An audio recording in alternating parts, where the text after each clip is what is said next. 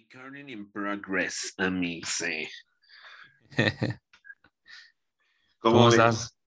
Ay, amigos, la verdad es que chingado. Chingado es como estoy. Eh, eh, es este, yo creo que ya es como un estado completamente normal, ¿no? Ya en nuestra generación es este algo normal, ¿no? Así como de estoy, estoy chingado. Ah, entonces estás bien. Así De que normal, estás, Normal. estás sí, como siempre dice. Sí. Este, no, amigo, pero ¿qué crees que ahora sí me pasó algo así de la turbochingada? Que voy, voy a contar yo antes del, del, del intro. No más porque no tiene nada que ver con el programa, pero me Claro. sirve de pretexto para que no haya programa el, en la semana pasada. Ah, claro. A ver, échalo, échalo. Amix, me operaron de una muela del juicio. Híjole. Pero. ¿sabes qué? O sea, esa no fue una operación. Esa, según mi dentista, iba a ser una extracción regular. Pero yo, yo le dije a mi dentista, es que tú no estás tom- tomando en cuenta que estás con una loca. Entonces, ten tu cuidado de lo que dices. Y pues tal como fue. Fíjate que ya ahí yo estaba puesto sentadito y dispuesto a que me torturen por una hora. Y mm, pues nada, amigo, en general, yo siempre con un cartuchito de anestesia, yo digo, ya esta madre ya se durmió, tú échale. Y esta vez me pusieron 11 cartuchos de anestesia, amigo. 11, ¿Cómo? 11. 11 cartuchos. Literal, llegué al límite humano posible de cartuchos de anestesia y esa madre no se durmió jamás. Jamás, amigo. O sea, me dolió hasta el alma, se me encogió el pito de tanto que me jalaron la muela. Verdaderamente. Cada jalada era una jalada hacia adentro de ese. Sentía yo mis pezones meterse y meterse y meterse. Verdaderamente, no, no, no. Eso fue tristísimo, ¿verdad? Tanto que mi doctora dijo, Chiqui, ya no puedo ponerte más anestesia y tú no dejas de estar lloriqueando. Eh, entonces, pues vamos a seguir al otro día. Y me descansó un No. día con la muela abierta No. y seguimos al otro día, Chiqui. no. Y hasta el otro día me las lograron sacar otra vez con cinco cartuchos de anestesia sobre mi cuerpecito. No manches, o sea, te drogaste más de lo que te has drogado en toda tu vida. Pero, o sea, tú digas, bueno, tuve un buen viaje, valió la pena. No, chiqui. O sea, simplemente esta madre no se durmió jamás. O sea, yo seguía sintiendo todo. Ves que cuando justo te duermen como la boca, pues dejas, Sí. o sea, no sientes esa parte y se siente así como raro, ¿no? Porque solo así sientes de, la piel. dame una botella de whisky ahorita, ahorita se duerme. Ahorita te la abro con los dientes. No, es- Pero pues no sé qué pasó, amigo, y me dolió muchísimo y verdaderamente me sigue doliendo. Eso fue hace como una semana. Este, Manches. mi doctora dice que es normal el dolor, porque igual, o sea, ya no es un dolor así que digas, no, resisto, Ajá. sino que pues ya es el dolor pues del que está cicatrizando y toda esta madre, ¿no? Entonces, eh, pues muy curioso, muy curioso mi experiencia. eh, no soy resistente a la anestesia, Dios quiera, porque si no, cuando me tengan que operar, no sé qué van a hacer, verdaderamente. Te vas a despertar a la mitad.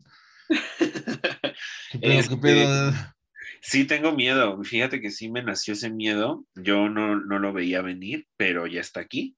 Entonces, este, pues eso me pasó y quiero decir que por eso no hubo programa la semana pasada.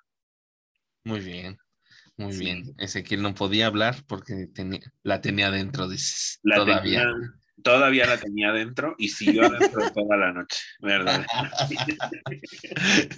Vale, amigos, vamos al intro, chingado. Vámonos. Estás escuchando con Ezequiel Chávez y Uriel López. Un podcast de cine, Oh, hi, Mark. arte, Para mí, esto no es arte. música, literatura, Señora, tu hijo está leyendo la Biblia. sociedad, Yo quiero que se peleen, que, que discutan muy fuerte. política, amor, ¿Ya estás listo, Juan Carlos? Bienvenido. A la prensa. temas LGBT Lo más importante es el amor, el amor homosexual. y sobre todo mucho, pero que mucho chisme. Me encanta vivir del chisme, me dicen la metiche.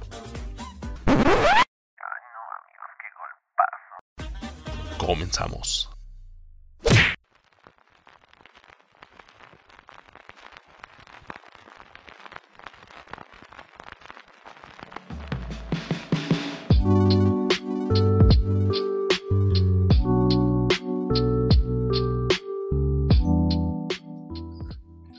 Ay, Amixe, ¿qué vamos a hacer con estas resistencias a las drogas fuertes? Las drogas duras.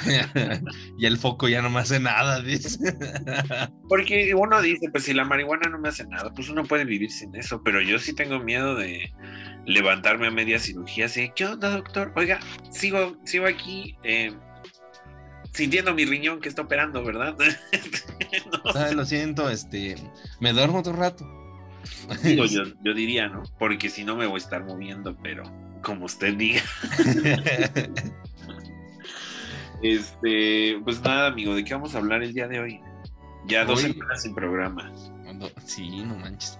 Eh, pues esta semana, a petición de, de- de unas personillas ahí en, en- en mi trabajo, Besote. ¿sabe? Que- besotes hasta allá. En el yoyopo dicen los no, no, mira, yo, yo mando el beso. Donde se lo pongan ya no es mi problema. Dios quiera sea con mi boca. Este, bien, bien alburero, ¿eh? Hoy se ando bien simple. Híjole, híjole. Pero pues bueno, a petición, eh, me dijeron, pues, ¿por qué no hablas de, de- de infidelidades en el programa? Y dije, "Eh, es un buen tema, nunca lo hemos tratado, ¿o sí? Sí, ¿no? Un poquillo, pero ah, no es como el tema central, ¿no? Ajá, como que lo hemos abordado. Fíjense que yo, cuando Uriel me comentó este tema, yo dije, ay, qué interesante. Pero después, igual dije, pues es que a mí nunca me han puesto el cuerno. O sea, yo. Ay, soy la inolvidable, ¿no? Yo soy la caguama, verdaderamente. Grande, morena e inolvidable. No mames. No mames. Y unos dirían por ahí que de cuello chiquito, chiquito, chiquito. Pero no, dices. Miren, miren, yo tengo algo que aprieta, pero no sé si es el cuello. Igual es el cuello de algo. ¿no? Igual, igual. O igual es algo en borde, dices. Este, pero vamos aquí a hacerle, yo les voy a dar mis grandes consejos para que nunca los engañen. Perfecto. Bien. Cada, que, que terminamos, Ezequiel, un consejo más. Y yo, chinguen a su madre. No tengan pareja. No tengan pareja. Primer, número, punto número uno, póngase chingón. Este, pero bueno, ese es el tema del día de hoy. ¿A ti te han engañado, amigo? No mames, sí, güey. O sea, todas, todas mis novias me han engañado. O sea, pero es que aquí hay, aquí hay varios tipos de engaño, ¿no? Porque también yo, donde pensé por primera vez cuando me dijiste el tema, yo dije, a lo mejor es el engaño físico, el engaño de lo que viene a ser la sexuación, La cogición, dices. la frutideliciación, ¿no? Exacto, Este, sí. De ese engaño no sé si yo haya tenido verdaderamente, ahorita les voy a platicar qué sucedió conmigo, pero de los otros engaños, de esos de, ay, me encantas, y dos días después ya no le encantas, este, de esos sí he tenido yo varios, ¿verdad? Claro, de esos, de esos abundan. De esos este, podríamos hacer 20 mil programas. Verdaderamente que sí, ¿eh? Entonces, este, pues nada, di- dime, tuvimos por ahí una dinámica en redes sociales. Tuvimos una, pero pues nadie, nadie contestó, ¿verdad? Excepto Ay, Alberto. ¿cómo no? Eh, ajá. Eh, excepto Alberto, y eh, lo vamos a leer, ¿no? Ahí para, para empezar el, el programa. Y ahí les vamos, chavos. Dice, mi primer novio me puso el cuerno y el muy rufián, el muy rufián me mandó las fotos de él en la cama con el otro dude por mail. Terminamos, pero después le rogué un poquito porque lo quería mucho. Hashtag premio a la más tonta, hashtag estaba chiquita, hashtag a todas nos puede pasar. Amo al golpazo, besos. Así léanlo literal. o les parto su madre. Ahí está, con todo y amenaza. Y amenaza. Fíjense que sí, esto le pasó a mi chiquita, a mi preciosa. eh, y pues ahora sí que, este, pues hay unos hijos de puta, ¿no? Verdaderamente. Pues, Como dicen, si, si volaran, no veríamos la luz del sol. Este, verdaderamente que hay hijos de puta en este país. eh, no sé, ¿quieres que hablemos como de nuestro concepto de fidelidad? Porque ahorita ya no Podemos quiero- empezar por ahí, ¿no? O sea, porque eh, hay como, o sea, yo más bien siento que la cosa no pasa por, o sea, la fidelidad para mí es el hecho de, de tener ciertos acuerdos, ¿no? Con esta persona, ¿no? O sea, por ejemplo, mucho se habla de relaciones abiertas, ¿no? Por ejemplo, que tienen unos acuerdos completamente distintos a los que tienen las parejas que son monógamas, ¿no? Por ejemplo. ¿No? Pero eh, este, yo lo que, yo lo que siento que es, o, o lo que estoy convencido de lo que es un, este, una, lo que la gente llama infidelidad es romper esos acuerdos, ¿no? Romper los acuerdos a los que habías llegado con esa persona de cómo iba a fluir la, la relación Relación. y al final no, pues alguna de las partes como que no cumplió eh, y hay rescisión de contrato, ¿verdad? Entonces, Eh, todo depende de las cláusulas, ¿no? Porque, por ejemplo, yo he tenido cláusulas en las que decimos, bueno, o sea, si nos engañamos, mejor abrimos la relación. Nunca, se ha nunca he hecho efectiva esa cláusula, pero eh, Pero ahí está, me, me quiero hacer, me quiero hacer el, el- el buen, el buen negociador, dices. Exacto, y que siempre está un paso adelante, verdaderamente. Pero sí, estoy completamente de acuerdo que esta cosa de las relaciones eh, extraña para todo el mundo, más en la actualidad, ¿no? Yo creo que justo es ir por las disidencias normativas de una relación. En general, como bien apuntas, el acuerdo estándar eh, o el acuerdo dominante cultural es la monogamia, ¿no? Entonces, sí. eh, pero ahí está un primer error de las nuevas relaciones, ¿no? O sea, todo lo dan por sentado y eso, a veces estas son cosas que uno no debería dar por sentado, ¿no?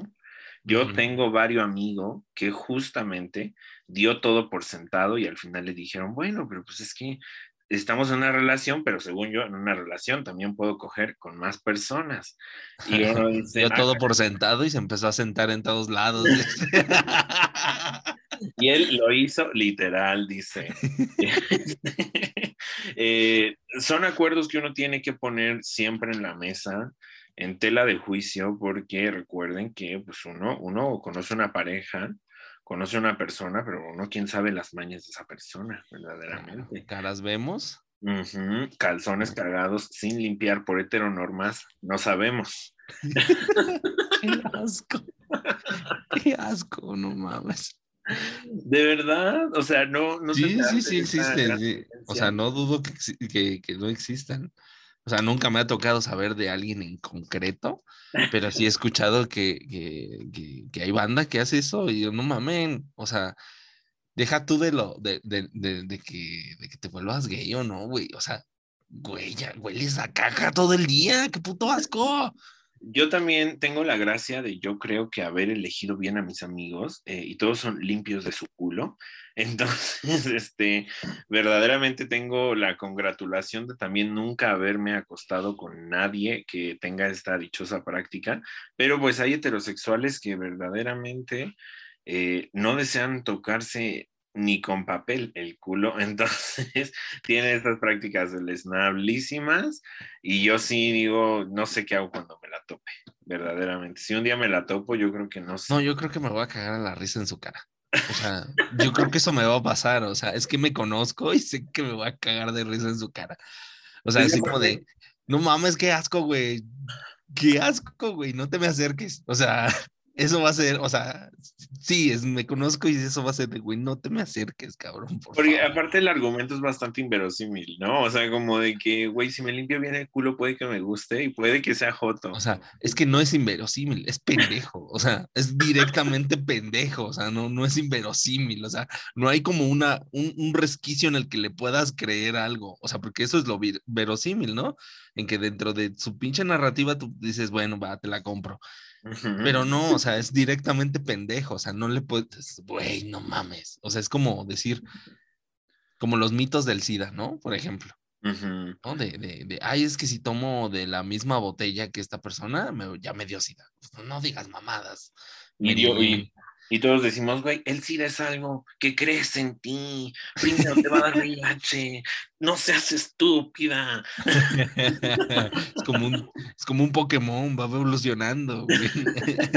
Verdaderamente que sí, no sé, mira, ay, es que la gente tiene cada creencia. Por eso es que uno cuando inicia una relación tiene que decir, mira, yo quiero este pacto monogámico y este pacto monogámico incluye, ya, ¿no? Ahí depende de cada loca. Este, Sí, sí, y ya. ahí se hace el contrato, ahí frente a notario y todo el, el Sí, rollo. sí, sí, sí. Entonces, O este, sea- pues yo, o sea, de entrada, eso es lo que yo siento que, en lo que incluye una, una infidelidad, ¿no? O sea, o sea, El- la rotura del cuando me cuentan uno, pues la infidelidad, comúnmente, pues como sí. Y pues hay que decirlo, ¿no? O sea, como el 90, el 90 y tantos por ciento de los casos es, pues, es una relación monógama o, eh, pues digámoslo, no abierta, ¿no? O sea, no es como que te voy a dejar que me, que me, que, que te acuestes con alguien más o que te andes besando en la fiesta con otras personas. Y pues lo mismo voy a, voy a hacer eh, de mi lado, ¿no? O sea, ambos lados, este, pues, intentan mantener esa, esa cláusula, ¿no? Para mí eso es la, la- la infidelidad. Pero eh, volviendo aquí al, al- al caso de, de Alberto. Oye, ¿qué pedo? O sea, ¿Qué pedo, no? dices, o sea, te engañaron y encima, encima te mandan fotos de, de, de- del, pues de que te engañaron y te las mandan por mail. No sé cuánto hace, hace, eh, hace tiempo, ¿cuánto tiempo fue esto? Eh, hace, hace bastante, hace bastante. O sea, tampoco, yo creo que justo si este tipo le hubiera escrito a mi chiquita preciosa, este, eh, no, no existía todavía WhatsApp. Existía algo como BlackBerry, mm, Ah, ya, sí. no sé, no sé cuál era el Messenger, BlackBerry Messenger, ¿no? Algo así. Ajá, sí. Eh, y no se podían adjuntar muchas fotos, entonces por eso se mandaban ahí por correo, pero chiquis, que eso es de mal gusto, verdaderamente, porque aparte ni se lo pudo decir, hijo de puta, verdaderamente. Sí, no, o sea, como es como, es que mientras lo estaba leyendo, estaba, o sea, como, como esta, esta fantasía que luego tiene la banda que está muy despechada, ¿no? O sea, como de mandarle el video, de Ujú. cogiendo así al otro güey así y diciéndole, de esto te perdiste, así como de, como que, o sea, me he topado banda que sí tiene esa, esa fantasía, ¿no? De, de, Ujú. de esa fantasía de 100% despecho,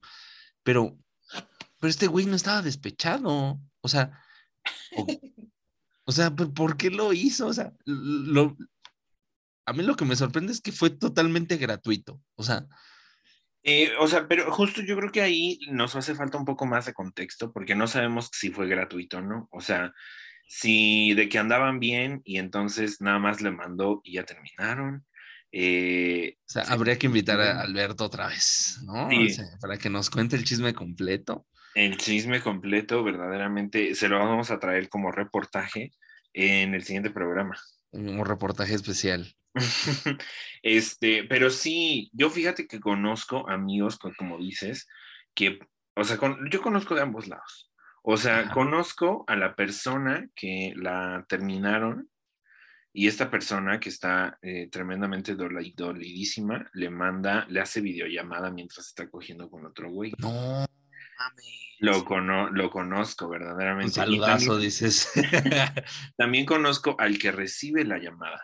O sea, y, y, justo ahí hay dos vertientes. El que recibe la llamada y dice, güey, ya está cogiendo con alguien más y bla, bla, bla.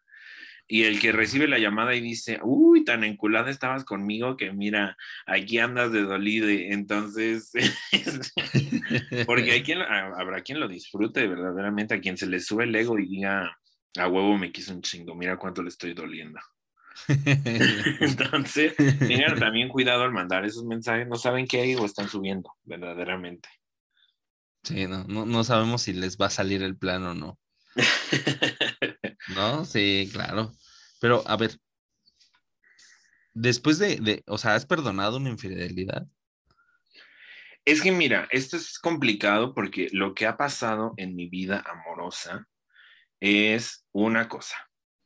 Eh, en, una primeras, más, en una de mis primeras y más largas relaciones, lo que tuve fue una relación abierta. Ok. Eh, no desde el inicio, sino que hubo un momento en el que mi pareja llegó, me sentó a la mesa y me dijo, oye, precioso, este, siempre me hablan así mis parejas, ¿eh? ¿Verdad? Ah, claro. claro. eh, entonces me dijo, oye, mi amor, este, fíjate que acabo de ir a una fiesta ayer mmm, y me coquetearon en un bar y me gustó mucho, me emocioné. No pasó a más, pero quisiera que sí pasara a más. Entonces quiero saber a qué acuerdo podemos llegar para abrir esta relación. Y entonces nosotros decidimos oportunamente abrir la relación y una vez abierta, pues ambos disfrutamos en equidistancia y reciprocidad, ¿no? Eh, eso fue una de las cosas que me sucedió. Y en el resto de, de relaciones que he tenido, pues yo siempre, yo siempre aplico cuando hablamos de esto de los pactos y tal, yo siempre les digo, mira, si llegamos a un pacto monogámico, yo le digo a mi pareja, mira, yo soy alguien que confía plenamente, ¿no? O sea, si tú me dices voy al pan y te tardaste tres horas en el pan, voy a decir, se tardó tres horas en el pan y ya, ¿no? Confirmo. Ajá. Y, todo. y listo, o sea, para mí no va a pasar a más y ya, ¿no? Entonces yo sí les digo, mira, si tienes este tipo de confianza conmigo, y me vas a engañar y me entero, voy a estar más enojado porque lo hiciste tan mal que me enteré eh, que por el hecho de que me hayas engañado. Entonces, no, no sé si en algún momento me hayan engañado, porque yo no me ando preguntando esas cosas. Yo me pregunto otras cosas en las relaciones, verdaderamente. Claro. Pero claro. Si, si me engañan sexualmente con alguien más, no es algo que yo pregunte. Sí.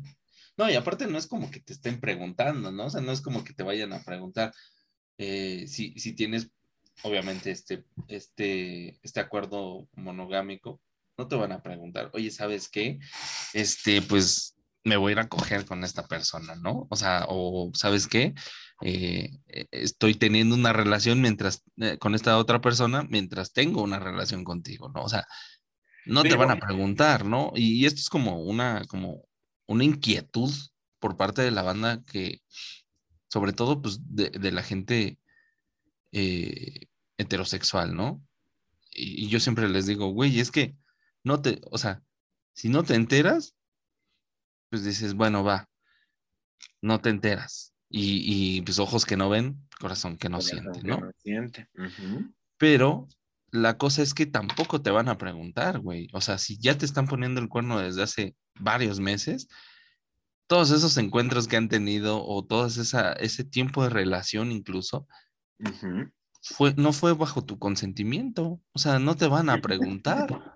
No te van a preguntar, simplemente lo van a hacer y ya.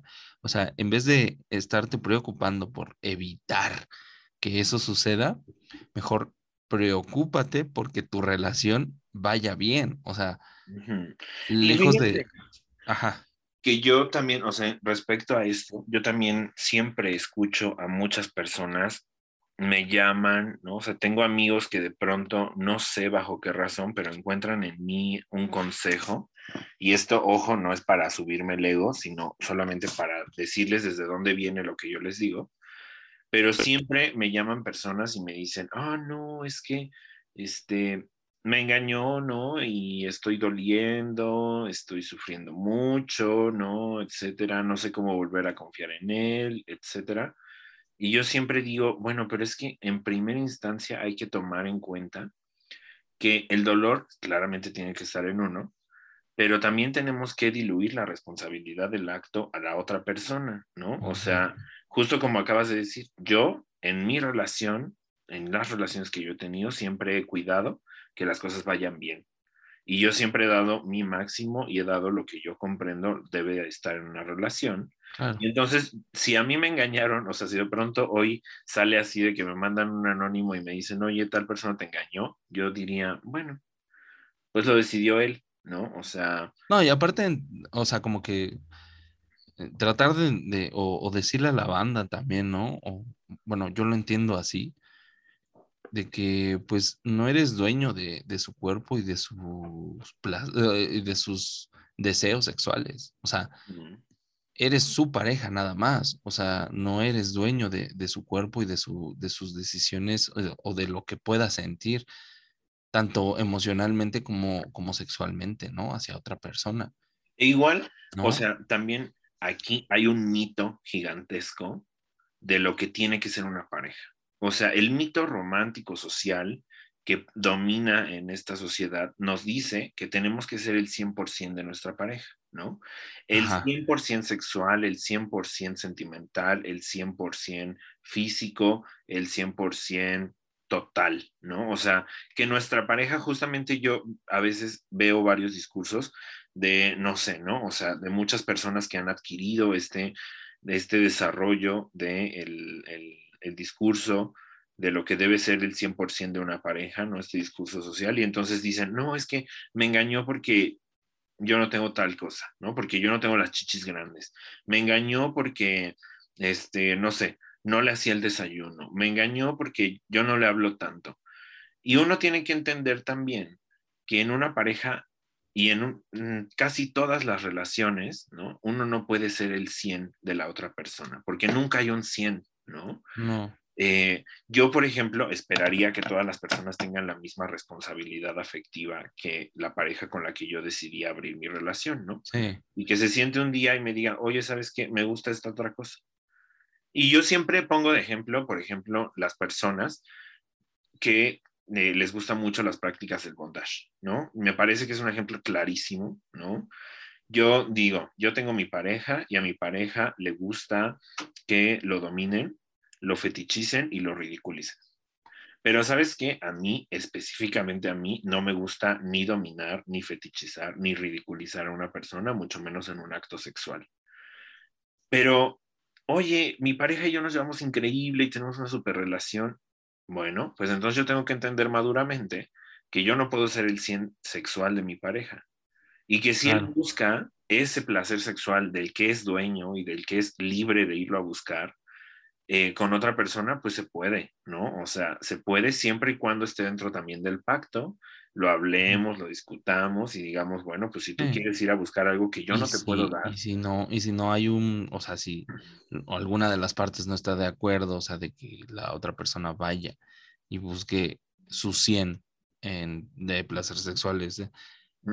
Estamos hablando de placer sexual porque es lo más fácil, ¿no? O sea, sin meternos en embrollos, pero, o sea, eh, si yo no estoy de acuerdo, pues simplemente dices, bueno, pues aquí se acaba y, pues nos va a doler o vamos a pasar un mal rato, pero pues es mejor eso a que eh, pues la relación empiece a tener conflictos. Sí, claro. Porque al final también el ritual que tiene esta pareja parece una tortura diaria entre ambos luchando como por algo que parece sostenerse así como de un alfiler, ¿no? Que es del tamaño de un elefante y se sostiene de un alfiler y que de pronto llaman relación, se vuelve complicado. de repente llaman 4T, dices. se, se, vuelve tremendamente complicado que, y yo he visto a muchas personas dolerse y sufrir por años buscando el, no, o sea, les digo, este, este ejemplo de las parejas con bondage siempre me parece clarísimo, ¿no? O sea, porque también uno no tiene por qué doblegar, ¿no? Ni decir, ay, pues ahora me voy a volver súper dominante y me va a encantar humillarlo. Y, chiqui, si no se da al inicio y si no se está dando natural, porque también puede que te lo propongan y te, te guste, ¿no? Sí, pero cuando uno... que te lo propongan, nunca lo hayas experimentado y te late, ¿no? O a lo mejor lo experimentaste antes, pero no te supieron saber cómo experimentarlo y esta vez sí te gustó. Pero hay personas que de pronto se obligan a que tienen que ser el 100 de su pareja y no entienden que en general no. O sea, uno no tiene que llenar el 100% de las expectativas de la otra persona. Claro. Y la claro. otra persona tampoco nos tiene que No. llenar al 100, ¿eh? Y es que es eso en parte de lo, de lo que trata la, la, la responsabilidad afectiva, ¿no? O sea, yo soy responsable de los, de los sentimientos que yo eh, me encargué de crear en ti, pero yo no soy responsable de los, Que tú creaste. de, de los que tú creaste hacia mí. O sea, es- Ujú. eso es ya tu chamba, güey. O sea, yo me hago responsable de los sentimientos que tú tienes hacia mí porque yo los creé en ti, ¿no? Y eso es parte, o sea, si lo trasladamos a la infidelidad, es exactamente lo mismo. Yo soy responsable de mis actos en consecuencia al, al- al acuerdo que tuvimos al principio de la relación, teniendo en cuenta de que pues hubo una, una, un acuerdo, ¿no?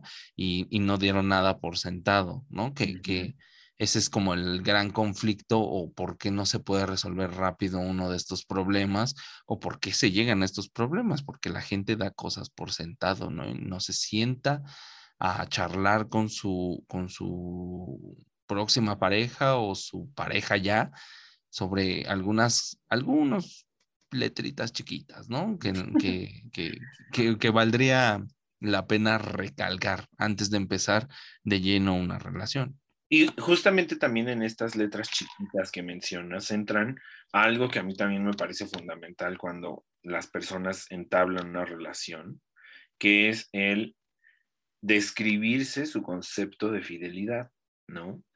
Porque uno dice, bueno, quiero un pacto, o sea, digamos, tú y yo estamos, en- vamos a iniciar una relación.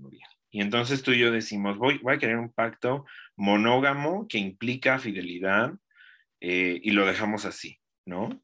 Y entonces me he topado también como... El kit básico, dices. El Sí. kit básico.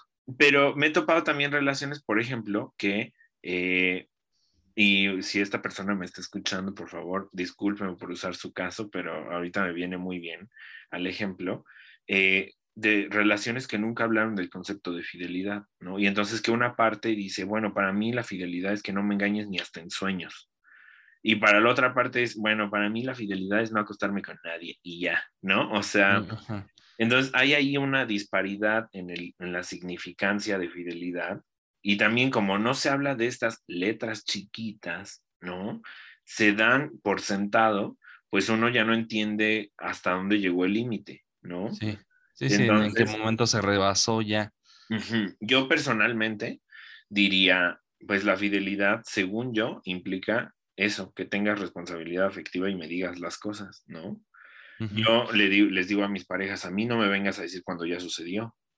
¿no? Sí, claro. Porque de nada me va a servir. A mí ven y habla antes, ¿no? O sea, porque también hay muchas personas que se escudan bajo el, ay, es que estaba súper caliente y súper mega pedo y pues cogí con alguien y fue sin querer, ¿no?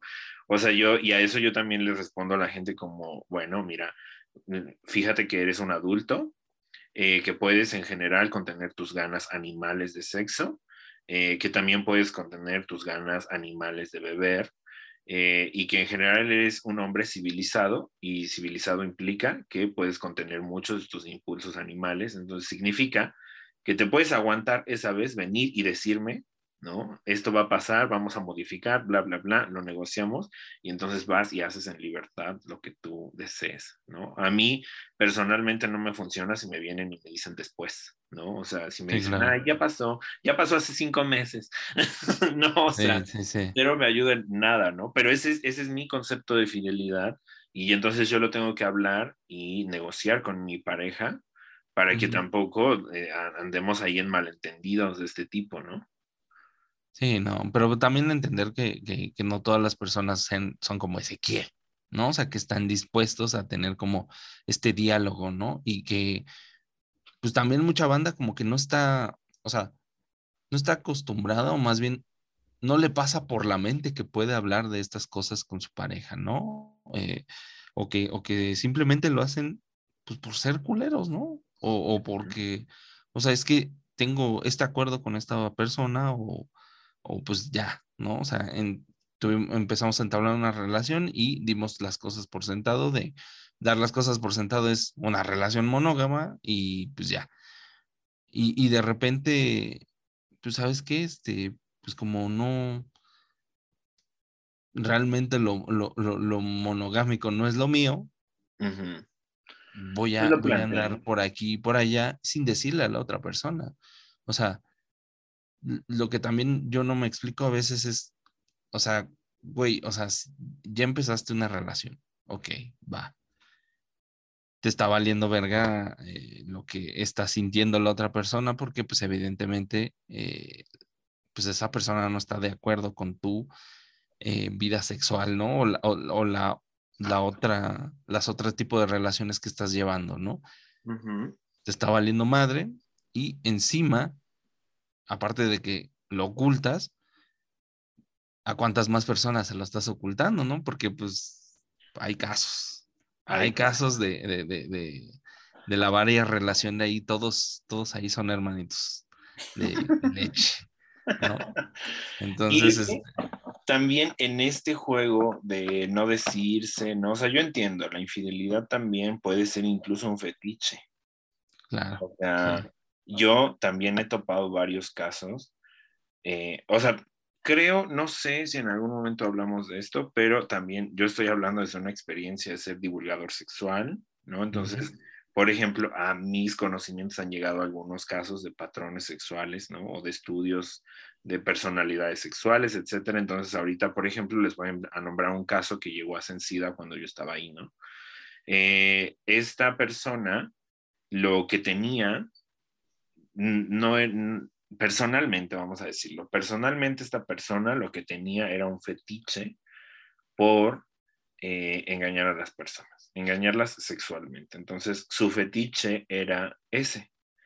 Eh, amaba a su pareja, la amaba eh, completamente, daría la vida por esa persona, pero le encantaba sentir el peligro, la energía y descargar enormes cantidades de adrenalina al pensar, le estoy mintiendo, me estoy acostando con alguien más. Aparte de todo, me estoy acostando con alguien más sin ningún tipo de protección.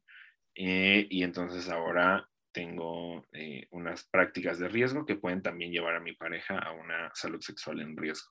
Entonces, este es un fetiche completo. Así, o sea, sí, sí, esta sí, sí. persona tenía una responsabilidad emocional con su pareja, pero no una responsabilidad sexual, ¿no? Entonces, eh, su fetiche era ese, y su fetiche, si de pronto llegaba con su pareja y le decía, ay, pues es que mira, quiero abrir la relación, el fetiche se iba, ¿no? Porque entonces ya no estaba este peligro ni esta adrenalina de decir, estoy engañando a alguien y estoy, estoy haciendo un acto ilegal, ¿no? Dentro de los pactos de una relación. Y al mismo tiempo este caso se llevó, o sea, mal, porque hagan de cuenta que justo esta persona, el actante fetichista, contagia a su pareja de VIH y junto a su pareja contagia a la hermana de su pareja y a uno de los tíos de esa pareja, ¿no? O sea, justo porque mames. había ya un enredadero de, como dices tú, al final todos terminamos siendo hermanos de la gran leche del Señor. Pero, eh, pues sí, aquí El señor fetichista, dices. Aquí hubo un derrame ocasional también llevado por el fetiche de tener relaciones en, en peligro, ¿no? O sea, o, relaciones con exposición máxima a contraer cualquier tipo de infección. Y digo, en este caso fue una infección eh, bastante grave, crónica, eh, incurable, pero lo, lo mismo eh, conozco casos de gonorrea, de sífilis, de, o de, de, lo más fácil, ¿no? O sea, pulgas, eh, que no, no recuerdo ahorita exactamente cómo se llaman en, cuando solamente se desarrollan en la zona genital. Chancros. ¿Mandé? Chancros, ¿no? Eh, no, no, no, el chancro son unas verruguitas. No, entonces. Este, este... Mmm, dame un momentito, aquí lo tengo. este. Ladillas se llaman. Ladillas. Eh, bueno, pues justamente las ladillas se contagian hasta por un, un caldito por ahí en la calle, ¿no? Entonces, eh, ladillas uno, por ejemplo, conozco igual dentro de este tipo de casos de infidelidad, conozco a una señora de 50 años que adquiere ladillas y que no sabe exactamente de dónde las adquirió y eh, su esposo había tenido sexo con una vagabunda, ¿no? E igual en un acto casi de violación, porque la vagabunda cero estaba en sus cinco sentidos, jamás respondió, ¿no? Y entonces este señor se le acerca, tiene frotación de genitales, no tiene una penetración como tal, pero en una frotación genital lo que hace es justo contraer ladillas y estas ladillas se... Aparte las ladillas son así como un ruideral, o sea, de cuenta que se pueden esparcir por las sábanas, por todo. O sea, tú puedes ir a una casa con alfombra y si esas, las personas que viven en esta casa con alfombra tienen ladillas, posiblemente tengas un contagio, más los varones que solemos ser velludos como de los pies, etcétera.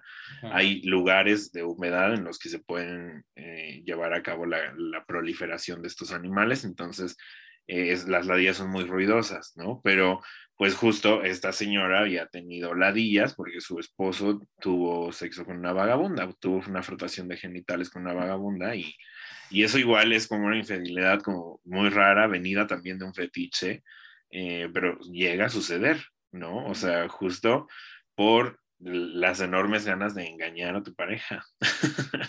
Sí, o sea, es que, pero bueno, ya nos fuimos como a casos bastante especiales, ¿no? Sí.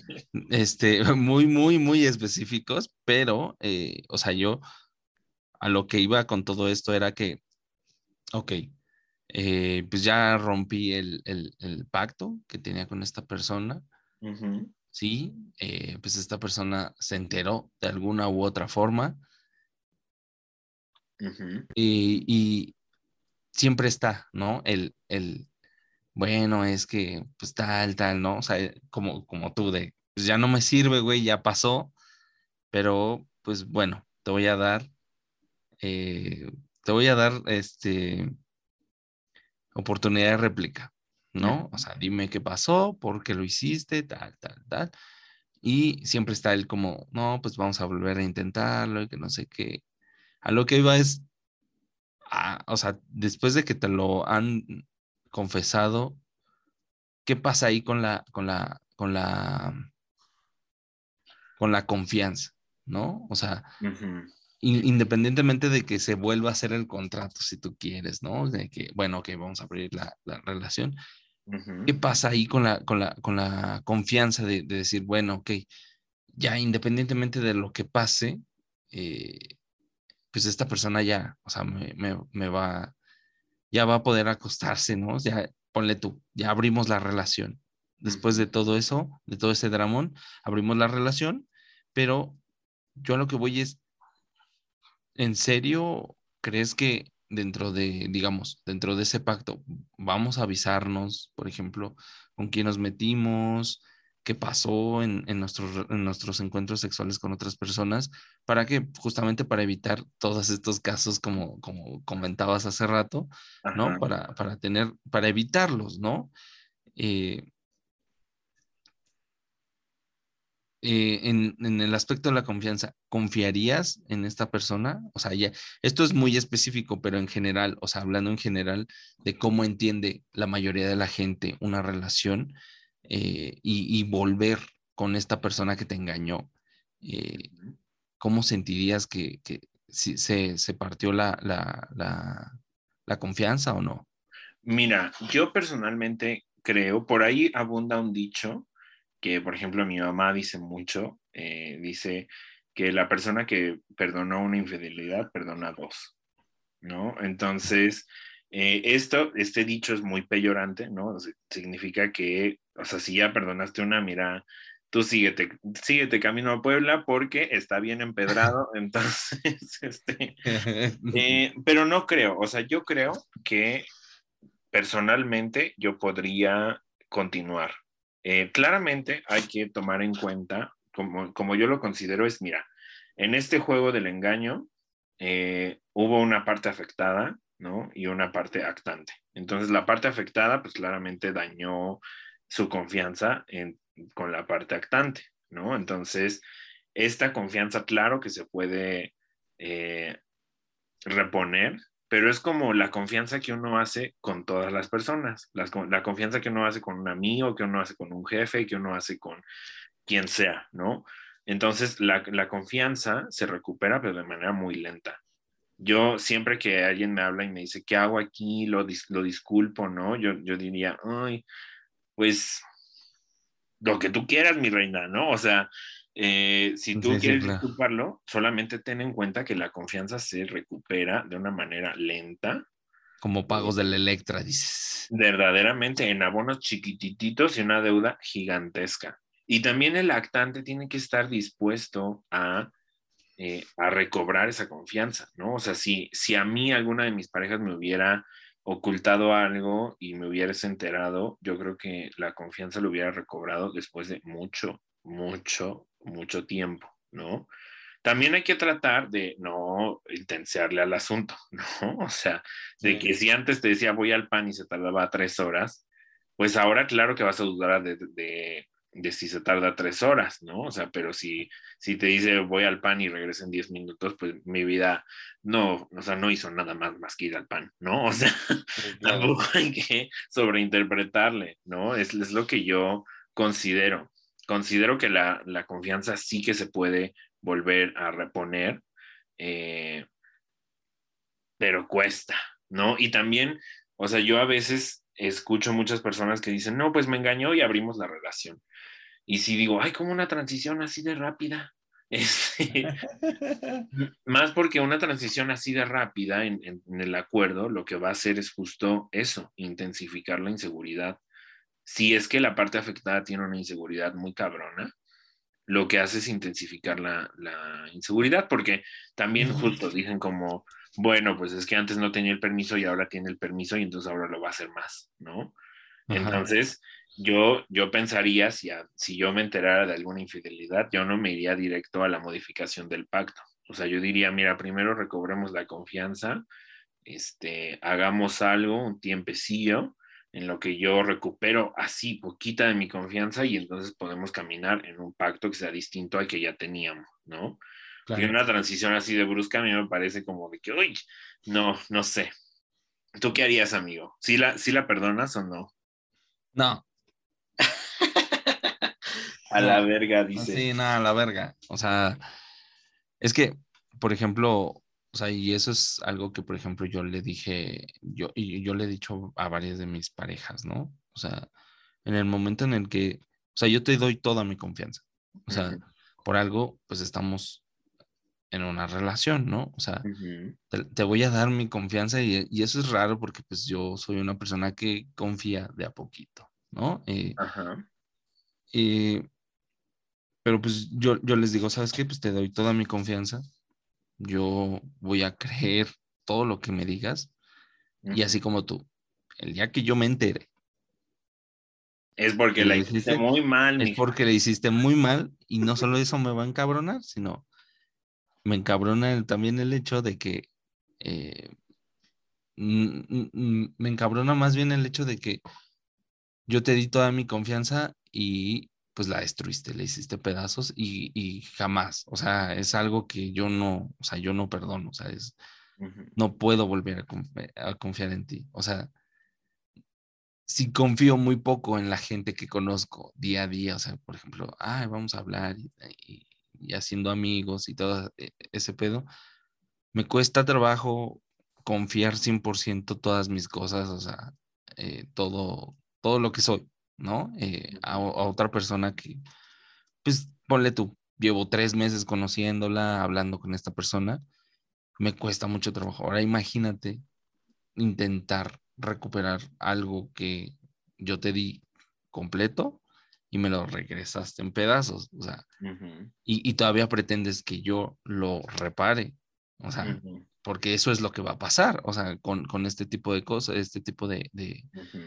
De, de situaciones, es que tú das la confianza, te la regresan rota, o sea, la rompen, te la regresan rota y el que, el que paga los platos rotos es uno y uno ni comió. O sea, no mames, o sea, Pero justamente por eso también decía como el actante, el que hizo el, la rotura del pacto, tiene que estar dispuesto, porque si esa persona, justo como dices, nomás nos deja toda la tarea y dice, ay, pues ahí arréglatelas tú, ¿no? Vuelve tu confianza como tú quieras. eh, pues Yo, no, yo sí confío en ti. Yo sí confío en ti, todo chido. Sí, porque aparte muchos, muchos se lavan las manos así como de, mira, yo confío, yo sigo confiando ciegamente, y si tú no confías en mí ya después de que te dije la verdad, este, pues, ahora sí que es tu pedo. El Muchos, problema eres tú. dices. ajá, o sea, muchos incluso he escuchado estos discursos así como de, pues es que ya te dije la verdad, si me quieres creer, pues qué bueno, y si no, ese es, ese es ser un actante de que no tiene ganas de recobrar la confianza ni de reconstruir lo que rompió, ¿no? O sea, que justamente no tiene una responsabilidad afectiva suficiente para decir, Sí. mira, la cagué de este modo. Y que y tal vez sus, tal vez sus motivaciones sean distintas a la de simplemente recuperar o volver a una, a una relación en la que estaba. Tal vez su problema ya no radica en, en volver a una relación que, que él o, o que esa persona considera que pues ya arruinó, ¿no? Eh, sino más bien como que el, el típico o el clásico miedo a, a quedarse solo, a no saber estar con, con consigo mismo, ¿no? A, a quererse, a tener autoestima, ¿no? A, a decir, primero pues me voy a querer, me voy a... eh, en todos estos años de que pues no he podido estar solo, voy a estar solo, voy a querer conocerme, a, pues si tú quieres es a, a- a explorar, a explorarme a mí mismo en todos los aspectos, ¿no? Eh, Fíjate que justo, o sea, yo también digo, uno puede crear apegos y también en, en esto de la infidelidad, si perdonarla o no, pues uno se tiene que poner en juego muchas cosas, ¿no? O sea, uno tiene que pensar como dices, estoy en esta relación por un apego o porque lo quiero. Estoy llenando un vacío o lo quiero y simplemente quiero que me siga acompañando. Estoy conflictuado por esto, tendré lo suficientes como para seguir con esto, como para hacer a un lado también muchas de mis inseguridades para poder reconstruir lo que se rompió. Hay mucho que ponerse en juego también para perdonar una infidelidad. Claramente la salida más fácil y la que también es ultra válida, es decir, mira, ya la cagaste y yo no pienso volver a hacer más, ¿no? O sea, sí. Listo. Y es una salida hiper válida y que también incluye muchísima valentía, porque justo muchas de las relaciones, pues lo que generan son apegos, ¿no? Es- de eso, Sí, claro. en eso Es se basa una relación. ¿no? Es quedarse solo con tus, con tus sentimientos, ¿no? O sea, es una relación es compartir tus sentimientos con otra persona, ¿no? Y, y de repente que se acabe así. y- De la nada. De la nada, es quedarte con todo eso para ti mismo sin la, sin el- la opción de podérselo dar a la otra persona, ¿no? Te los tienes que quedar tú y, y con todas las lágrimas del mundo y guardarlos otra vez, ¿no? O sea, Y hablando de metáfora, obviamente, pero volverlos a guardar y decir, ok, eh, quise, en algún momento me quisieron y eso pues me hace feliz, ¿no? O sea, me hizo feliz algún momento y eh, pues eso es lo que debería al menos importarme. Sé que en un principio pues eso no, no se piensa, ¿no? No, no lo piensas así, No, pero no. pues es, lo- es, eso es parte de, de- de entender que, que, pues si, si se va a acabar, como tú dices, se necesita una, una valentía para, para decir, me voy a quedar solo con todo esto que siento por ti, Y pero también, fíjate no que voy a poder perdonar una infidelidad. también viene mucha valentía en el después, que incluso yo creo que ahí es cuando muchas personas se confunden, porque como tú dices, agarro todo mi duelo y todo lo que se rompió y lo meto en una cajita y digo, ay, ahí veo cuándo, ¿no? Ahí veo cuándo lo voy a volver a ocupar, si es que lo vuelvo a ocupar, etcétera, y no se encargan de resanar lo que se rompió.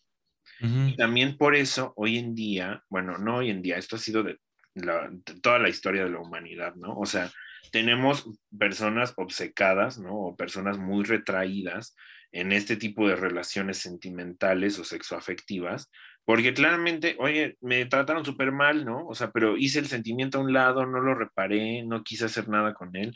Y entonces ahora cada vez que me aproximo sexoafectivamente con otra persona, lo que hago es partir desde estos sentimientos hiper rotos que tengo y entonces también transmitirle toda mi inseguridad a esa nueva porque, persona. Porque es algo no concluido, ¿no? Es algo que tú, con lo que tú te quedaste y dijiste, puta madre, o sea, tengo que continuarlo y terminarlo antes de empezar algo nuevo. Pero eso, eso, algo nuevo, es lo que ya empezó, o sea, lo, lo, que ya acabó fue tu relación pasada. Esta persona no tiene ninguna culpa de lo que pasó en tu relación pasada, ¿no? Y eso es ahí cuando viene el, el, el pedo de... De, de, de, de no haberse dado un periodo de duelo estimado, ¿no? O sea, uh -huh. la regla matemática psicológica per se es un tercio de lo que tuviste de relación, dedícalo a tu duelo. En realidad esta es una fórmula matemática hiper estúpida porque un duelo puede durar una semana como puede durar un año, dependiendo mucho de la estimulación y de, de lo que quiera hacer la persona con su duelo, ¿no? Uh -huh. Entonces, eh, lo que sí uno tiene que terminar en el duelo es esto, ¿no? O sea, tratar de recuperar o de reafirmar lo que está roto y, y decir, mira, tengo, tengo estas moronitas de galleta y quisiera yo hacer una galleta de nuevo, ¿no? Entonces, Ajá, cerrar sí. bien el círculo y decir, bueno, ya acabó esta relación, me dejó esto, esto, esto, lo voy a reparar está, tal. Esto está vinculado con lo que yo decía hace rato, ¿no? De, de uh -huh. Del miedo a estar solo, ¿no? Al miedo de quedarse con lo que uno siente, ¿no? Porque pues hasta cierto punto hay, yo siento que hay dos cosas, o sí, o sea, yo pienso que hay dos cosas que son aterradoras de quedarse con uno mismo, uno, bueno, a solas con ellas, y uno es, la primera son tus pensamientos, uh -huh. ¿no? Y la segunda son tus sentimientos hacia otra persona. O sea, quedártelo solo es, es, este, no es aterrador, pero sí es bastante, te, te apachurra mucho el corazón, ¿no? O sea, porque no sabes cómo hacerlo, no sabes qué hacer más que llorar. Más, ¿no? o sea, más también porque vivimos en una sociedad en la que nos enseña mucho, por ejemplo, yo dentro de mis observaciones para esta sociedad, dejaría eso, ¿no? Nos enseña mucho cómo enfrentar una pérdida física, ¿no? Uh -huh. una, una pérdida física puede ser un órgano humano o hasta mi casa, ¿no? Y entonces nos dicen, bueno, pues te apoyas de aquí, te apoyas de allá, pero ¿qué pasa? Porque la sociedad nunca habla de qué se hace en un duelo sentimental, ¿no? Y entonces la mayoría de comentarios de un duelo sentimental vienen y dicen como, ay, pues ya supéralo, ¿no? O sea, ah, ya pasó un tiempo, ya déjalo ir, ¿no? Eh, etcétera. O por ejemplo, muchas de estas... ¿Cómo es que estás deprimido? Deja de deprimirte. Sí, o sea, justamente, por ejemplo, yo he visto en un juego entre varones, ¿no? O sea, de que me voy a divorciar y todos los varones a su alrededor le dicen felicidades, estate feliz, ¿no? O sea, y, y yo digo, oye, pero es que igual es un duelo para él, ¿sabes? O sea, seguramente es un proyecto en el que invirtió tiempo, invirtió espacio, invirtió sentimientos y ahora se está acabando y lo que le dicen sus amigos es, ay, deberías estar feliz porque ya te fuiste de esa tortura. No, no necesariamente, ¿no? O sea...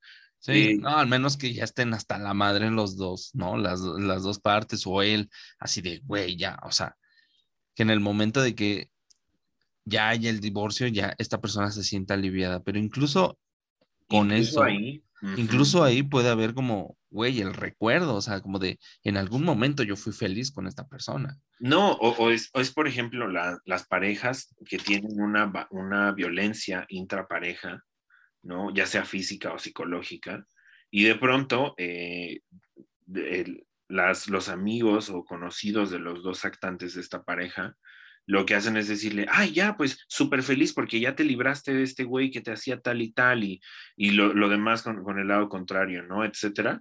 Y lo que uno dice, no, o sea, te tienes que detener y vivir tu duelo de cómo fue que resististe, resististe tanto, cuál fue la razón que te llevó a, a resistir una violencia física, a resistir una violencia psicológica, ¿no? ¿Qué te llevó allá? No puedes nada más decir, ay, ya terminó, ya estoy muy feliz de que esto terminó. Seguramente sí, compartirás una emoción de felicidad, de liberación, pero sí tienes que dedicarle un tiempo a decir, ¿qué sucedió? ¿No? O sea, Eh, y eso hablando en el peor de los casos, ¿no? O sea, porque eh, pues incluso hay gente que pues ya se dio, amiga ya se dio cuenta, ¿no? Y, y desde, y desde antes del, del rompimiento, del divorcio, lo que tú quieras, pues ha estado tratando de manejar todos estos sentimientos, ¿no? Incluso el, el proceso del, del, del- del divorcio, pues es bastante difícil emocionalmente para muchísimas, eh, para muchísimas per- personas, sobre todo los que no quieren divorciarse, ¿no? Eh, donde hay una parte que no quiere hacerlo, al menos este, de manera sentimental, ¿no? Eh, pues es, a lo mejor sí ya, o sea, pero también cabe preguntarse, bueno, ¿en qué parte de tu duelo vas? Y Porque- también preguntarle a la otra persona, ¿no? Uno como amigo, decirle eh, en qué parte, cómo vas, cómo te ¿Te sientes, puedo ayudar en algo? puede ayudar en algo, eh, eh, te está pegando justo ahora, pues aquí me quedo, no hay pedo, o sea, algo así, ¿no? O sea, un, una- un rompimiento siempre va a ser eh, bastante fuerte y, y, y pues también un rompimiento por infidelidad, pues también duele, ¿no? O sea, en, en caso de que se hayan roto, sea cual sean los, los, los pactos que hayan llegado a- a- en un principio, pues duele porque de cierta forma, pues uno sí lo cumplió, ¿no? Y la otra persona no. Y, y es como de, güey, yo sí lo hice, le estoy echando ganas y, y tú, pues te, te valió, ¿no? O sea, Y también lo- estos, o sea, justamente estos duelos por infidelidad, ¿no? Cuando termina una relación, actúa un, un, un modelo similar al, de, al que tú mencionabas ahorita, ¿no? O sea, cuando en una relación una de las partes decide terminarla, ¿no? Pues esa parte que decide terminarla, pues ya vivió, ¿no? Ya lo pensó muchas veces, ¿no? Tiene un duelo menor, claro que sí, porque ya, vi, ya pasó mucho tiempo diciéndose, ay, debería de terminarlo, no, tal vez ya negoció con sus sentimientos y llegó a una resolución que lo hace sentir mucho más liberado y por lo tanto tiene un duelo menor, ¿no? Entonces, ah, lo mismo pasa en, una, en un rompimiento por En infidelidad. un duelo menor partiendo de el rompimiento, ¿no? O sea, Sí, o sea, ya porque ya está meditado desde tiempo atrás, ¿no? Lo, lo que pasa es que en la carrera de- del duelo, e- ese güey ya lleva 200 metros de, de- de- de ventaja, ¿no? Exacto. Y lo, lo mismo pasa también en una ruptura por infidelidad, ¿no? O sea, muchos de los que son infieles, eh, pues ya llevan tiempo pensándolo si lo van a hacer o no, si, etcétera, ¿no? O sea, digo, hay, hay- habrá casos especiales, ¿no? Como los que de verdad son infieles porque se emborracharon y se besaron con alguien y cogieron, ¿no? A lo mejor Ajá. ni siquiera lo planeaba para ese día, pero eh, sucedió, ¿no? Etcétera. Pero sí, pues eh, está la otra parte a la que agarras por sorpresa y que ni la debía, ni la temía, ni se le esperaba. Y de pronto ese día, pues terminó toda su relación y se hizo pedazos todo lo que tenía. Entonces esos duelos pues son mucho más complicados, ¿no? O sea, mucho más poco llevaderos. Sí. Son Muy, de, muy de complicado. lágrima, moco tendido. Ujú. Porque De pues no te la esperas, o sea, es como tú dices, pues, no te la esperas y es como, ¿qué pedo, qué pedo? O sea, todo estaba bien, o sea, todo estaba bien y de repente ya no, o sea, y- y de repente ya no, y de repente de, de ese ya no, ya no había nada, Sí. o sea, es Ahora como sí de, como, como te lo resumo, pues todo iba bien hasta que todo empezó a ir mal. a ir mal, sí, claro, o sea, es como de, verga, o sea, y, y, y mira, pues nos guste o no, tener una relación, pues sí crea un- una zona de confort. Y como siempre, eh, que te saquen de tu zona de confort siempre va a mover algo en ti, como mínimo una incomodidad, como también- mínimo, y eso me estoy viendo muy... es, es a veces una zona de confort muy necesaria también. O sea, hay que pensar Ujú. implica una relación y al menos desde donde yo pienso una relación, es esta zona de confort en la que yo digo, sé con quién voy a ir a una fiesta, sé a quién le puedo llegar a llorar y me va a soportar, y sé a quién le puedo contar mi más oscuro secreto y no se me va a juzgar, ¿no? O sea, es, es este punto así. eh. Que es como, como los puntos verdes de los temblores, ¿no? Aquí estás seguro, o sea, dentro de este circulito Ajá, de sí, dos sí, sí. personas, aquí estás seguro. Este, y es bellísimo también, o sea, es una zona de confort bellísima, que no necesariamente es como estas zonas de confort, así de que uno se queda 50 años en un trabajo porque ya no tuvo más que hacer, ¿no? Es una zona de confort que también puede impulsar muchas cosas y, que, y de las que también uno toma pie, ¿no? De decir, desde aquí me impulso y vamos a hacer otra cosa y así, ¿no? Entonces es una zona de confort que a mí me parece bellísima, pero al fin y al cabo sí es, es algo que si por una infidelidad se rompe, mm, chica, uno sale destrozadísimo, verdaderamente. Sí, claro, claro. ¿No? Y, o, o también están los casos en los que pues no saben qué hacer o cómo sentirse al respecto, ¿no? Ese Eh, soy yo, por ejemplo. Y O ese, es- ese todavía un poquito, ese es todavía más complicado porque, por ejemplo, a la otra persona sabes que está mal porque está llorando enfrente de ti o está llorando en tu pecho así desconsoladamente, pero la otra persona que no sabe ni cómo, ni qué pensar, ni qué sentir, ni, ni nada, está como en el limbo, o sea, como de, ¿qué hago? O sea, y, y- y- y es más culero porque se va acumulando como ciertos sentimientos que vas, eh, como que, que los vas asimilando o los vas, este, te van llegando de a poco, ¿no? Es como, como una, como una fiesta, van llegando de a poco los invitados y ya cuando, cuando tienes, ya tienes ahí el perreo intenso en todo y, y ya lo único que es así, todo explota y explota culero, o sea, no explota como de, como esta de, ya me di cuenta, ya se fue a la verga todo, eh, esta persona me engañó, va, vamos a llorar y lloramos a lo largo de una, dos semanas, un mes, lo que tengas que llorar, ¿no? Eh, pero esto no, es, es como sube y cuando llega a su, a su máximo es como abrir la pinche olla express cuando está caliente, o sea, Exacto. va a explotar, güey, a huevo que va a explotar y explota culero, ¿no? Entonces, eso es, a, mí se me hacen los casos más, más difíciles, ¿no? La, la- la gente que, que sabe que se tiene que molestar o que tiene que sentir algo, pero no lo hace, o sea, su cuerpo le dice, güey, estamos en shock, todavía, Y- aguántate. Y también esta olla de presión se crea, yo considero, por ejemplo, yo cuando a mí decidieron abrir la relación, bueno, no de- decidieron, decidimos juntos abrir la relación, cuando me lo comentaron, yo sí dije, eh, justo me quedé así como en shock, pero a mí me dieron un tiempo para pensarlo, ¿no? O sea, me dijeron, mira, justo ahorita estamos muy emocionales, este, será mejor no tomar una decisión desde este punto, ¿no? Eh, piénsalo, enfría la cabeza y tomemos una decisión juntos. Pero hay personas que, o sea, que llegan y te dicen, oye, te fui infiel, y al mismo tiempo te están diciendo, oye, ¿qué, qué vamos a hacer? ¿No? O sea, Ajá, ya, sí. y, y habrá justamente respuestas que sean como ya tan premeditadas como la tuya, ¿no? De decir, mira, ya hasta aquí, ya no, no, puedo, no pienso soportar esto, ¿no?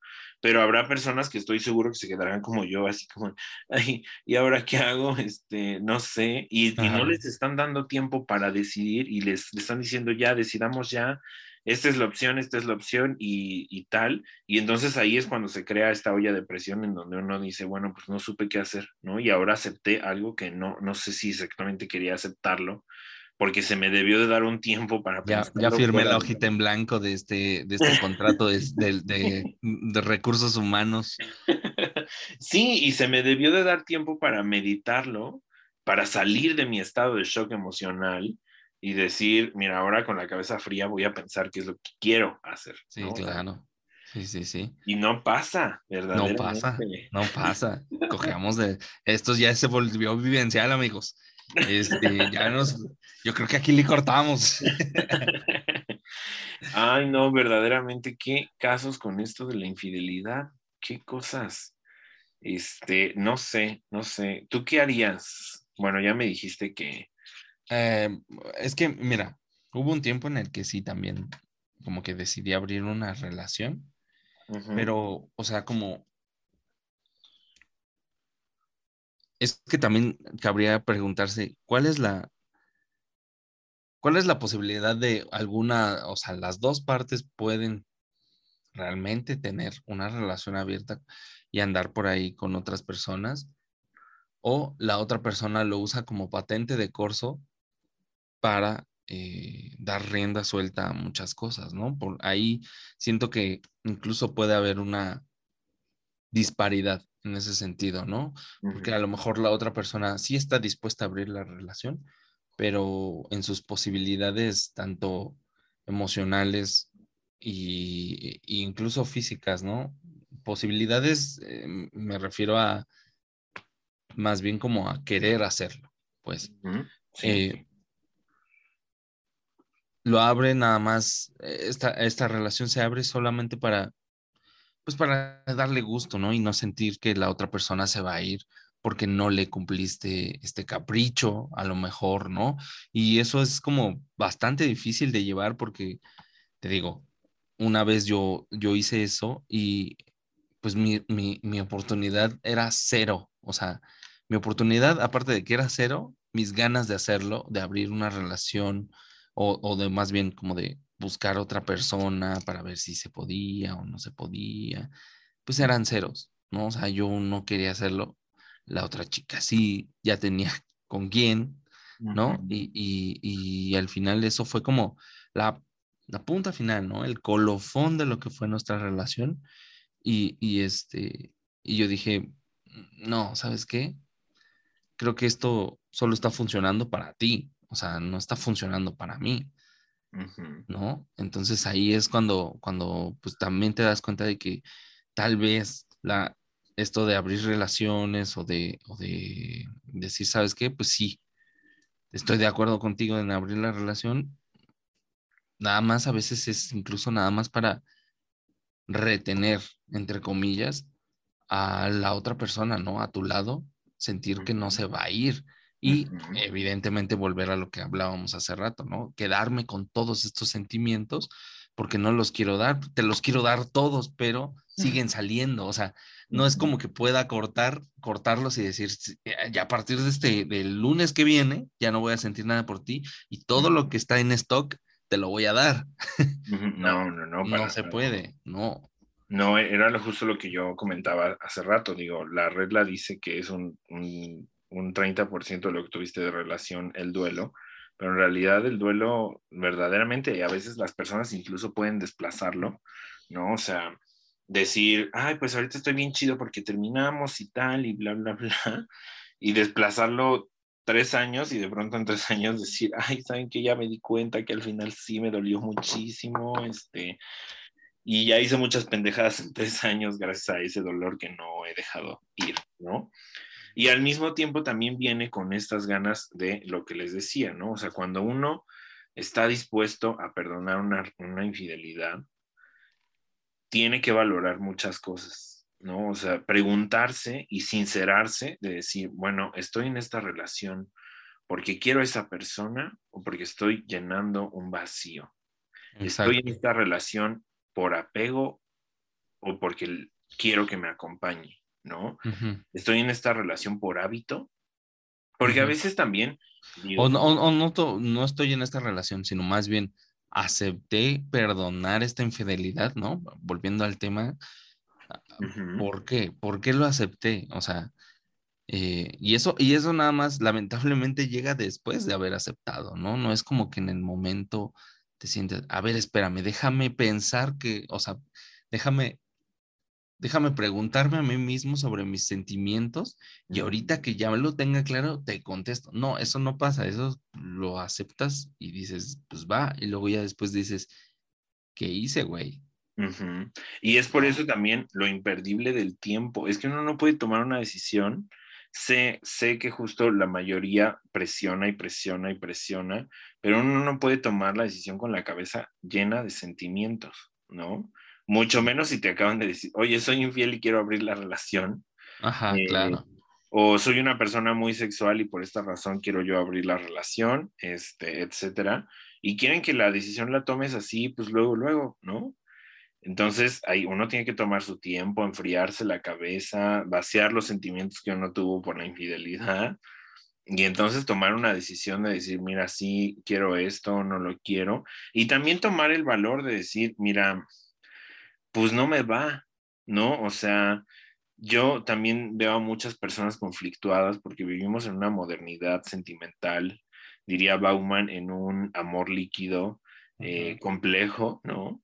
Y la, la, gente se siente mal por no seguir, ¿no? Lo que, se, lo que presuntamente tendríamos que hacer, ¿no? Entonces, yo sí, por ejemplo, con, con, toda firmeza puedo, puedo decir, bueno, pues yo podría perdonar una infidelidad sexual, pero no una infidelidad sentimental, porque una infidelidad sentimental ya no me va, ¿no? O sea, yo no soy alguien poliamoroso y lo lamento, estoy muy, en los sentimientos vivo yo muy cuadrado y soy muy egoísta y quiero esos sentimientos solo para mí, ¿no? Etcétera. Y a lo mejor no es un pensamiento moderno, pero pues me vale tres kilos de verga y eso es lo que soy, ¿no? O sea, pero uno tiene que aceptarse también con eso, ¿no? Con esas limitantes de decir, bueno, pues yo no acepto una relación. Yo no tengo corazón de condominio, dice. sí, o sea, yo tengo corazón para una persona y listo. Pero también, o sea, las personas justo por compromisos sociales, por decir, bueno, es que tengo que ser de mente abierta, ¿no? Es que el sexo no está relacionado con el amor. No, uno tiene que aceptar lo que uno piensa y decir, bueno, pues yo creo que el amor y el sexo es uno, ¿no? Y entonces no puedo tener sexo casual, lo siento, no me va, ¿no?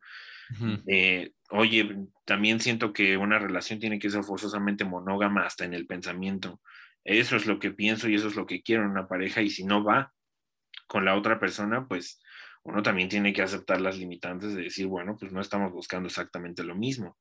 Entonces, pues, Orboa, ¿no? Ojalá te vaya bien y encuentres una persona chida, pero también viene de aceptarse a uno mismo y de decir, bueno, pues así la sociedad diga que yo tengo que andar con elefantes, pues lo siento, a mí me gustan los pitos, ¿no?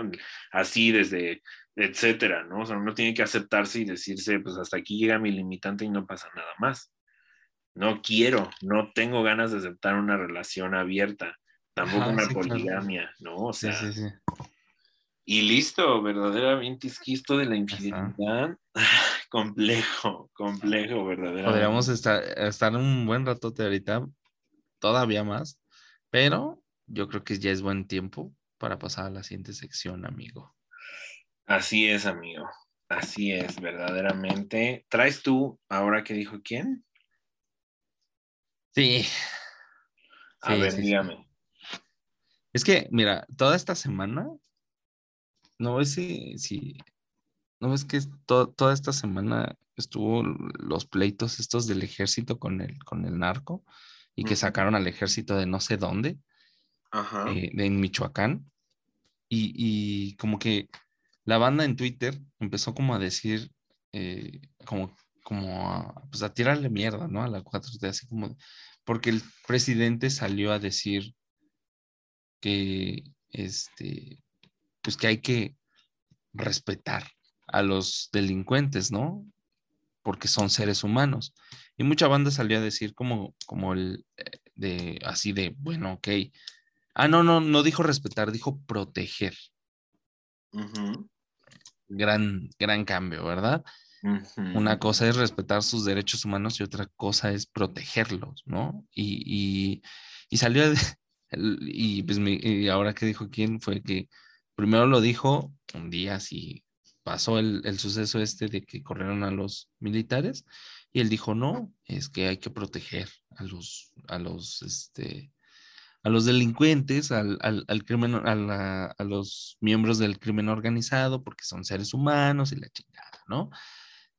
Y de repente pues se hizo el, desmadre y la, y la banda así como que en Twitter así de, no mames, este presidente, que no sé qué.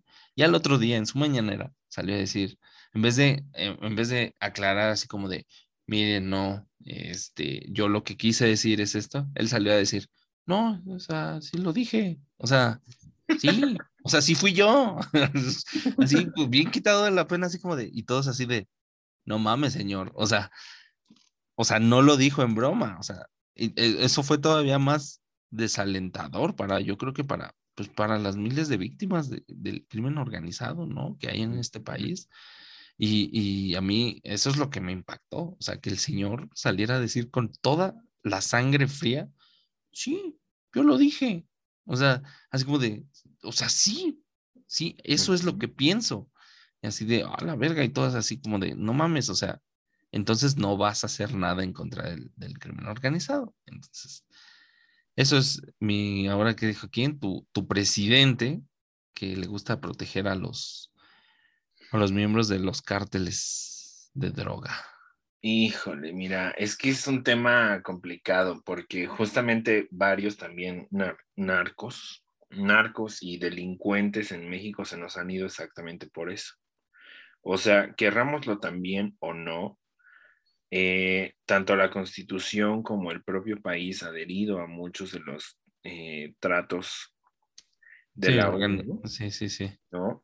O sea, por ejemplo, muchos de los delincuentes que atrapan, incluso a veces eh, se dictan o apelan a un mal proceso, ¿no? Porque no les dijeron dos palabras a la hora de, eh, de detenerlos. Y entonces, por un mal proceso, pues salen sin deberla ni temerla, ¿no? Sí. Entonces, claramente hay muchas cosas que ver. Yo creo que no fue la palabra exacta, eh, porque yo creo que a lo que se refería también era esto, ¿no? O sea, miren, no puedo apresar a un civil ba- bajo una fuerza armada federal, ¿no?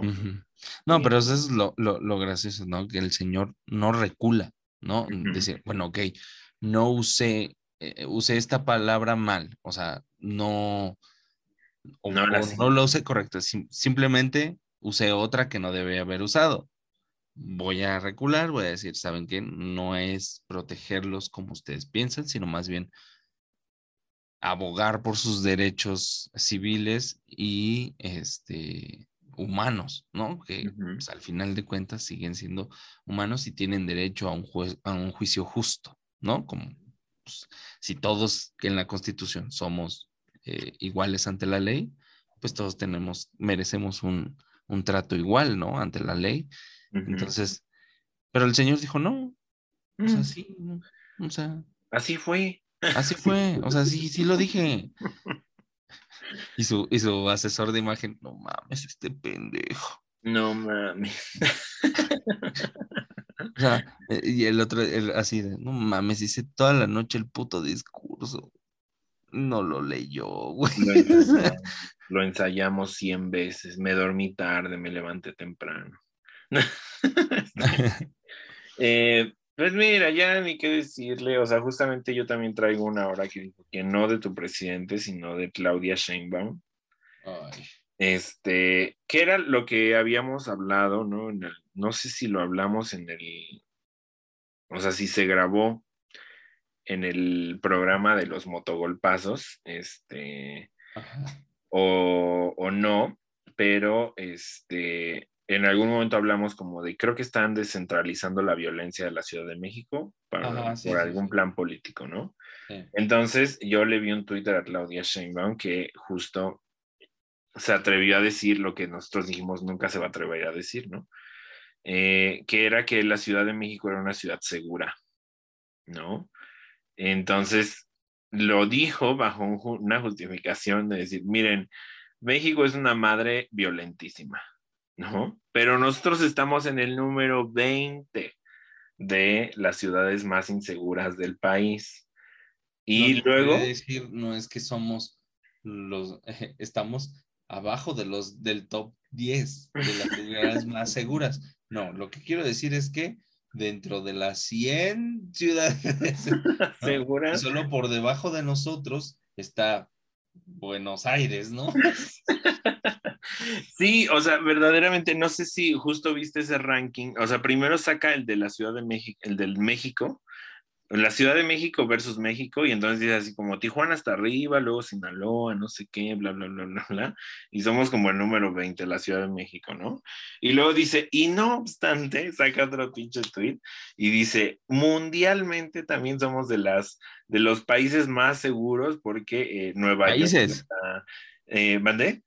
Países. No, no, no, de las ciudades más seguras, Ah. porque eh, en el top está Nueva York, ¿no? Y luego no sé qué otra ciudad, y somos como el número 50. Entonces, a comparación de otras urbes parecidas a las de nosotros, este, nosotros somos una ciudad muy, muy, pero muy que segura. Entonces, eh, Ay, esa señora, no, solita se pone el pie. Eso sí. es lo más gracioso de que la, solita se pone, o sea, no necesita, es como AMLO. O sea, el peor enemigo de AMLO es AMLO. Yo creo que el peor enemigo de, de, de Claudia es ella misma. Y yo, yo sentí que estos tweets, que no sé si los dijo en algún otro lado, porque yo lo, lo vi en Twitter, este, estos tweets, no sé, yo sentí que sí eran como súper pensados y que Claudia y su equipo dijeron como, no manches, ahora sí ya tenemos la justificación para decir que la Ciudad de México es súper segura. Eh, y pues no le salió. Claramente en los comentarios iban así de que eh, bla, bla, bla, este, en el mismo centro histórico me han asaltado, ¿no? Chinguen a su madre, este, ¿verdad? Este, Sí, no mames. Me asaltó un policía, hijos de la verga. sí, no mames. No emprende Eh, Palacio Nacional. sí. Fui a ver al presidente y me asaltaron, no puede ser. Este, pues culo, ¿no? Verdaderamente yo creo que no- no- ya no saben qué hacer. O sea, esa es la única imagen que me dan. Ya no saben qué hacer ni cómo justificarle. El juego ya se les fue de las manos y pues estamos Sí. mal, amigos. No, y aparte, ya no saben ni cómo hacerle campaña positiva a Claudia Sheinbaum, ¿no? O sea, como de, mija, ¿qué más tienes? ¿Qué más tienes? O sea, Y ella nada, no tengo nada, esta ciudad se me está cayendo pedazos. ya nomás, ¿ahora qué? Todas las madrugadas. Ahora, ¿por qué tengo que ir a las 3 de la mañana a Iztapaluca? no mames. Ay, pero bueno, recomendaciones, amigo. Hay una, una página de, de- de Instagram maravillosa. Con, con esto de, ah, pues mira, lo voy a vincular. Ahorita se me acaba de ocurrir otro, ahora que dijo quién, sino más bien no qué dijo, sino qué hizo quién. La alcaldía, la alcaldía, ¿qué era? ¿La Cuauhtémoc o era la Benito Juárez? Ay, lo de los rótulos. Lo de los rótulos. Bueno, ahora, eh, si no se enteraron, eh, pues googleenlo, ¿no? Rótulos, alcaldía, Cuauhtémoc. alcaldía Cuauhtémoc. Y pues, se van a enterar rápido. Pero eh, encontré justamente estos días, yo creo que a lo mejor yo creo que explotó por lo mismo, pero este, hay una página que me encontré y que está increíble y se llama Art Naco, que es Ok. arte naco, ¿no? Y, y- y, por ejemplo salió el este de del, del profesor este que se madreó con el, con el alumno, este, tiene como estos dibujos mal hechos, eh, hechos por cholos y así, está increíble, o sea, vayan a verlo, está, se, van a cagar de risa, están muy, muy cagados, están muy buenos. y pues vayan a verla, o sea, yo creo que cabe de- dentro de las eh, noticias de la semana Sí. eh, que, me salga esto, pues no creo que sea coincidencia, pero eh, Arte Naco, bueno, en, en Instagram ar- es Art Naco, así, todo junto, Art Naco. Ok. Y este, vayan a seguirlos, está muy chistoso, está muy, muy bueno, es increíble, ¿no? Pues hay que darle una vuelta. Verdaderamente hay que ver también en qué para esto de los rótulos. Este. Ay, sí.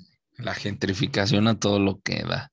Exacto. Bueno, no sé, no sé, no sé. Hay que ver en qué para porque se han estado moviendo mucha gente por ahí como intentando rescatarlos. También es un arte olvidadísimo hasta por el barrio. Entonces, eh, no Sí. sé. No sé también qué tanta gentrificación haya porque de pronto cuando se los quitan es cuando el barrio salta, pero el barrio, o sea, también tiene a los rotulistas eh, muriéndose de hambre, verdaderamente, ¿no? Y, y justo todo el mundo dice como, no, es que es algo que superusa la calle y no sé qué, y yo, "Mm, pues yo conozco varios rotulistas que están muriendo de hambre, mi amor, ¿eh? No sé qué tanto los contrata tu barrio, porque tu barrio también es muy gentrificador y no quiere este tipo de arte en su nuevo negocio, emprendimiento, verdaderamente. ¿Cómo les gustan las lamparitas neón? A ver, pon un rótulo.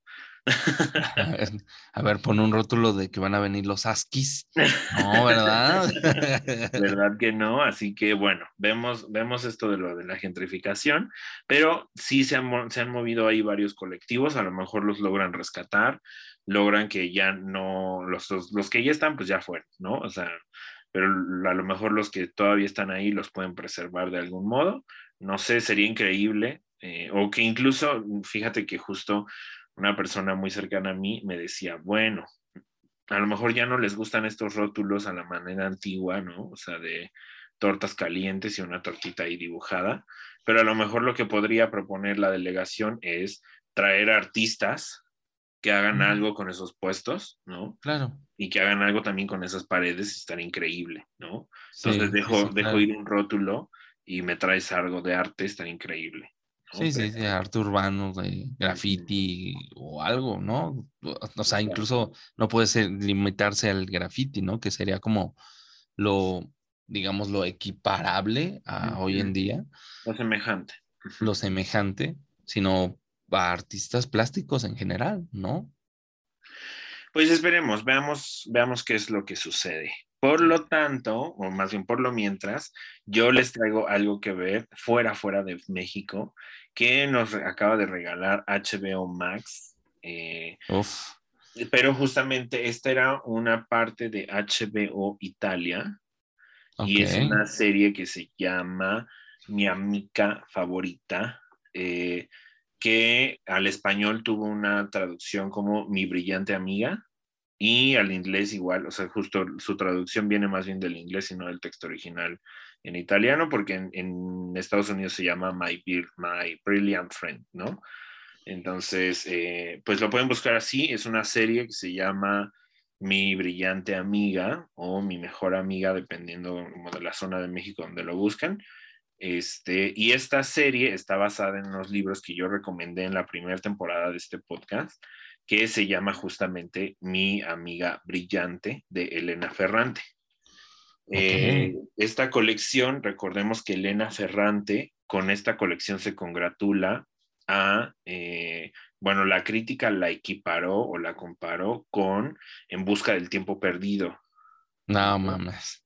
No, y de, de verdad los libros son buenísimos, o sea, Ok. se parecen mucho. Ay, no sé, es que hay mucha reflexión en Elena Ferrante. El- el- también Elena Ferrante es esta cosa, este, nadie sabe quién es Elena Ferrante. No saben si es mujer, si es hombre, eh, no saben desde dónde publicó. Ah, es una autora Eh, anonimoso. Mm, ha dado una cara y por ahí hay una mujer que dicen que es Elena Ferrante, pero que también ha salido por una cosa de comparar estilos, ¿no? Y comparar Ok. quién es, ¿no? Etcétera. Pero Elena Ferrante per se es como un personaje ahí maravilloso eh, del realismo mágico mexicano, este, y pues Elena Ferrante dijo esto, ¿no? Así, y creó esta serie también, justo La Amiga Estupenda es una serie de cinco libros, y es una, es una narración de una Italia posguerra que está tratando como de sobrevivir a todo lo que sucedió en la guerra mundial.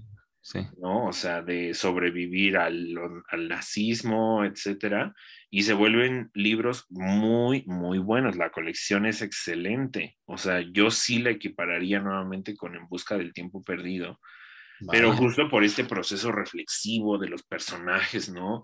Que hablan de la soledad, hablan de las relaciones, hablan de la necesidad personal, ¿no? O que sea, van de- buscando un tiempo perdido. de, pues de la, mucho hablan de la necesidad de supervivencia, ¿no?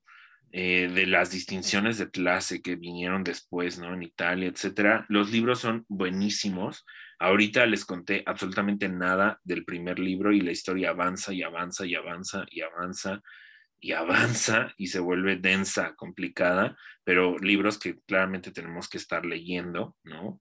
Entonces, pues ahí está. Si no lo quieren leer, si no quieren leer la gran colección de libros, pueden ver, porque aparte es una producción buenísima, hecha en Italia, eh, de un, eh, es buena, pues, ¿no? Es una serie increíble y van a ver que se apega también mucho a la historia del libro en, en el resumen que tienen que hacer cinematográficamente, ¿no? Entonces, es una serie, se llama Mi brillante amiga o Mi grandiosa amiga en HBO Plus. Sale. Maravilloso, amigos. Bueno, Bueno, nos vamos despidiendo. Eh, pues, quién sabe cuándo- a ver, quién sabe si nos vamos a ver, nos vamos a escuchar la próxima semana. solo Dios sabrá. Pero eh, pues les dejamos nuestras redes sociales para que nos vayan a seguir. Estamos en Instagram como arroba, guion ah, arroba golpazo guion bajo podcast. Eh, Ezequiel está en Twitter. como arroba limón-limón 1. Y Uriel está en Instagram como Arroba aulopz, todo junto. Aulops con Z. Y pues nada, búsquenos. Recuerden que siempre Uriel y yo les deseamos que siempre, siempre se recuperen de los golpazos de la vida. Chao. Chao.